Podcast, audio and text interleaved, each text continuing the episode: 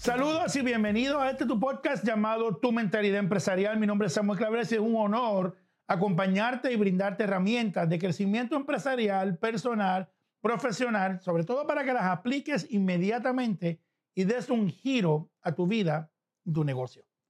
Hoy deseo comenzar con una pregunta. Quiero que pensemos por un momento. ¿Cuán importante es la comunicación en todo lo que hacemos? Repito, cuán importante es la comunicación en todo lo que hacemos. Si pensamos bien, realmente afecta a todo. Matrimonios, empresas, gobierno, relaciones entre países, todo es afectado por una buena, mala o inclusive no comunicación. En el área de liderazgo es aún más importante comunicarte correctamente proyectos, ideas, departamentos, equipos de productividad crecen o se caen por el conocimiento de la comunicación efectiva o realmente se caen porque no sigues unas, unos elementos, unas herramientas, unos pasos cruciales para lograr esa comunicación. Realmente la mayoría de los líderes y las personas que conocemos creen que se comunican fácil, clara y efectivamente. Pero la realidad es que todos tenemos aún mucho por aprender. Aquí deseo dialogar contigo sobre los siete errores de comunicación en liderazgo más comunes y que podrían hacer o hasta deshacer tu departamento y hasta tu empresa. El error número uno es no comunicarse en absoluto. Este es uno de los errores más comunes entre los líderes de alto nivel porque piensan eh, que con decirlo una sola vez ya será entendido. O inclusive asumen que por enviar un documento, un comunicado o escrito, mí ya me comuniqué. Realmente esto puede desatar una comunicación deficiente que genera confusión, desorganización y disminución de resultados deseados. ¿Cómo corregirlo? Ponga en agenda momentos de comunicación con su equipo. ¿Qué quieres decir, Sammy? Agenda encuentros semanales o hasta puede ser bisemanales si no lo quieres hacer tan frecuente.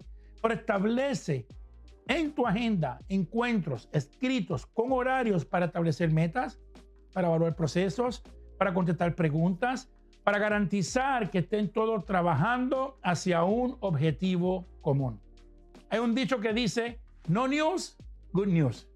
Te tengo una noticia. En el liderazgo, este dicho no es ni recomendado, ni valioso, ni sabio. Error número dos. El error número dos es comunicar demasiado. Si bien es importante mantener comunicado al equipo, también es importante no bombardearlo con tanta información, porque el efecto puede ser lo contrario de lo que pretendes lograr. Si incluyes demasiada información en una actualización, ya sea escrita o hablada, el empleado se abruma y le dificulta el procesamiento de lo que estás diciendo. ¿Cómo lo solucionas? Sé conciso, Céntrate en los mensajes que realmente apoyarán al resultado y evalúa si esa información es para esa persona en específico. Hay momentos donde puede que una información sea necesaria para una persona de la empresa, pero no para los 20 que están escuchándola. Así que piensa que lo que se brinde sea relevante al trabajo, al objetivo y sobre todo a la responsabilidad del que recibe el mensaje. Quizás para alguien es muy importante, pero para los demás está de más. Siempre cuando acepto una responsabilidad de hablar en un público, sea ante 5 personas, 10 personas o 5 mil personas, siempre, siempre requiero tener una reunión con la persona que me contrata. ¿Para qué? Para indagar necesidades, para asegurar que no hablo de más ni hablo de menos, sino que brindamos lo que es relevante, lo que es importante y lo que causará el efecto y el impacto deseado. Error número tres, ser inconsistente. Este es un error común en la comunicación. Cuando las personas y los líderes se saltan reuniones, cuando cambian las expectativas, cuando invitan personas claves a veces y otras veces no los invitan, cuando a veces vienen muy preparados y otras veces simplemente vienen a improvisar. La inconsistencia mata la intención y propósito y cuando la persona no sabe qué esperar, crea ansiedad, falta de interés del participante en la comunicación. ¿Cómo lo solucionas? mantén una bitácora, mantén un cronograma, digamos, de lo comunicado, escrito y constante. escribe, planifica tus reuniones, establece un formato de qué temas has cubierto, qué temas están por cubrir, cómo fue la calidad de la reunión anterior en cuanto a comunicación, no en cuanto a si comenzamos temprano, terminamos a tiempo, no, no, no, se llegó a comunicar lo que queríamos. Es importante que sepan que el momento que pasarán juntos como líderes, como equipo, será para crecer, para aprender y para crear algo que apoye al crecimiento de la empresa y del individuo. Cuarto error, ser vago. Sí, ese mismo, ser vago. Y la vagancia que me refiero no es la de no querer trabajar o no querer llegar. No, no, no. Es vagancia de, en inglés se llama vague, que significa decir las cosas a media, no explicar lo que se desea decir. Cuando tú eres vago en la comunicación es falta de claridad, falta de ser específico de lo que se quiere comunicar. Es cuando se dice un poco y se piensa que ya se dijo. Ocurre cuando se desea hablar meramente por hablar y no se piensa en qué puedo, qué debo decir, para asegurar no solo que me expresé, sino asegurar que se entendió y se aceptó. ¿Cómo solucionas ese error? Sé específico en tus comunicaciones. Brinde pasos e instrucciones claras sobre lo que se espera. Hable de objetivos tangibles, con pasos determinados, que sigan un orden bien pensado. Pregúntate tú al final de la comunicación y pregúntale a la gente, me expliqué. Si está en una reunión conmigo, es muy probable que varias veces diga, me di a entender, me expliqué. Te recomiendo que evites decir, está claro. ¿Por qué? Porque dependiendo del tono que uses, parecerá que estás dando un mandato dictatorial y puede que sea contraproducente esa frase. Así que busca que no sea vago, pero a la misma vez ten cuidado en cómo lo dices. Error número 5. Número 5 es personalizar la comunicación frente al grupo. ¿Sabes qué quieres decir? Cuando utilizas nombres específicos en la comunicación grupal, puede generar un ambiente de ofensiva-defensiva. Que más que hacer que la comunicación sea clara y directa, el efecto puede ser apagar el oído y no querer escuchar más. El que se siente aludido porque usaste su nombre, se siente atacado. Y el que lo escuchó y sabe que hablas de otro, puede que tenga el rol de decir, culparlo o inclusive tomarle pena hacia esa persona. Por lo cual, cuidado con personalizar la comunicación. ¿Cómo lo solucionas? Mira, para evitar ser acusativo o demasiado directo en una comunicación, Puedes utilizar ejemplos de tercera persona. Puedes utilizar historia que lleven un mensaje y un entendimiento. Jesús usaba las parábolas para su enseñanza. Y fíjate como por medio de tercero historia, todos nos sentíamos aludidos y entendimos lo que dijo, pero no nos sentíamos atacados. Puedes utilizar palabras más abiertas como el equipo.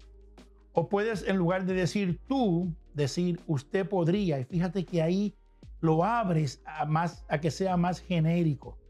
Lo importante es evitar señalar con nombre, con dedo o con miradas a alguien en particular si no fuese, a menos que fuera absolutamente necesario.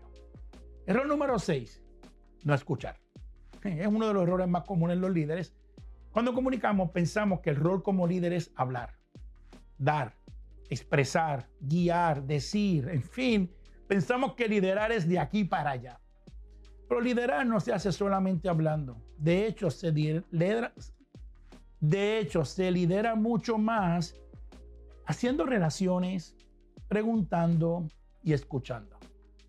Tan cercano como ayer, tuve tres reuniones empresariales con un cliente que trabajamos en consultoría y en procesos de venta. En las tres reuniones enfoqué mis esfuerzos en entender el rol, el trabajo y la dinámica de la persona que tenía de frente.